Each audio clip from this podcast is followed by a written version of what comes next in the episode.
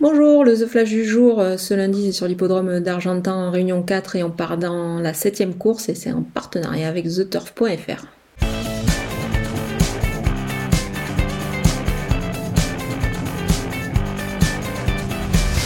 Le numéro 7, Miss Ria, euh, pourrait enfin trouver son jour et remporter euh, sa course. Je pense bah, qu'elle est bien placée ici et elle va se plaire sur cet hippodrome. Pour un jumelé gagnant placé, je garde aussi le numéro 2 Palombadia euh, qui tourne elle aussi autour du pot dans cette catégorie. Elle est capable euh, elle aussi de, jouer les premiers rôles et de pourquoi pas s'imposer. On ne va pas chercher plus loin et on va associer donc euh, ces deux, ces deux juments qui devraient certainement fournir bah, le jumelé gagnant ou placé.